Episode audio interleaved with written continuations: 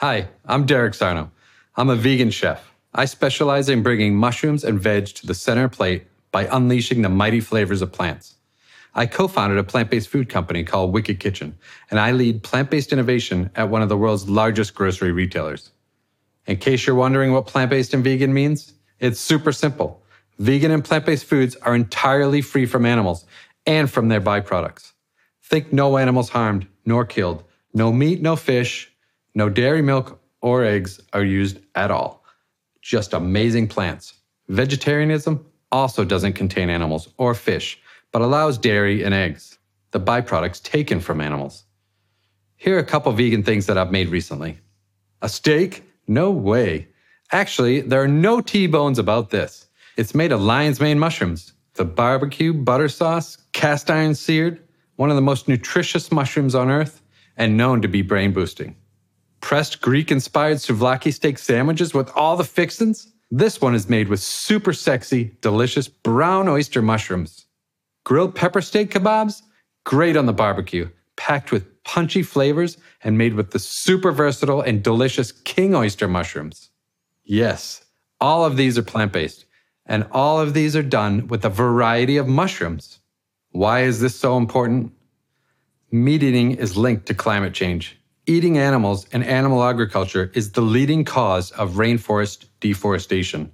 Meat production is a significant source of greenhouse gas emissions, and there's a reason moms and doctors tell us to eat more veg. That's partly why I'm a vegan chef. My other reason has to do with grief and dealing with the unexpected death of losing my partner. The suffering and grief I felt was suffocating. I had two choices to go down a road of self destruction or accept what had happened and find a way through it. The loss of Amanda made me realize my whole life to that point was based on ego and attachment. Being the best, cooking anything and everything without a second thought as to the consequences of my actions. As long as the food tasted great and I was paid well for it, I didn't care where it came from or if it was animals or the implications and consequences it had. Long story short, I ended up laying my old self to rest, selling off the food business, and living in a Buddhist monastery for three years, where I learned to sit and studied compassion and how my mind worked. What I discovered was a connection to food and heart that I had ignored. Animals suffer just as we do. From then on, it became my mission to find alternative ways to prepare amazing food that not only benefited people, but avoided animal suffering as well. That time reflecting and learning helped me reorientate my own moral compass and opened up a whole new world of creative cooking. It also helped me become much less of a jerk. There are so many reasons to eat plant based, and any reason that resonates with you is the best reason. I understand it's not always easy, but eating even one plant based meal a day makes a huge difference. I used to be a long-time meat eater as a regular chef. I used to cook lots of meat and never made that connection that they're living beings just like us with feelings, emotions, and families.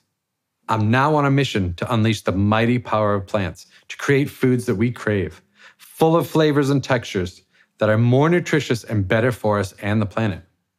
I believe in compassionate action. And the way I express that is through cooking and developing amazing recipes that inspire and teach people how to make and eat delicious foods without animals. Vegan food for meat eaters and vegans alike.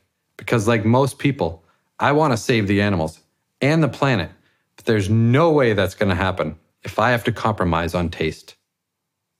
Thank you.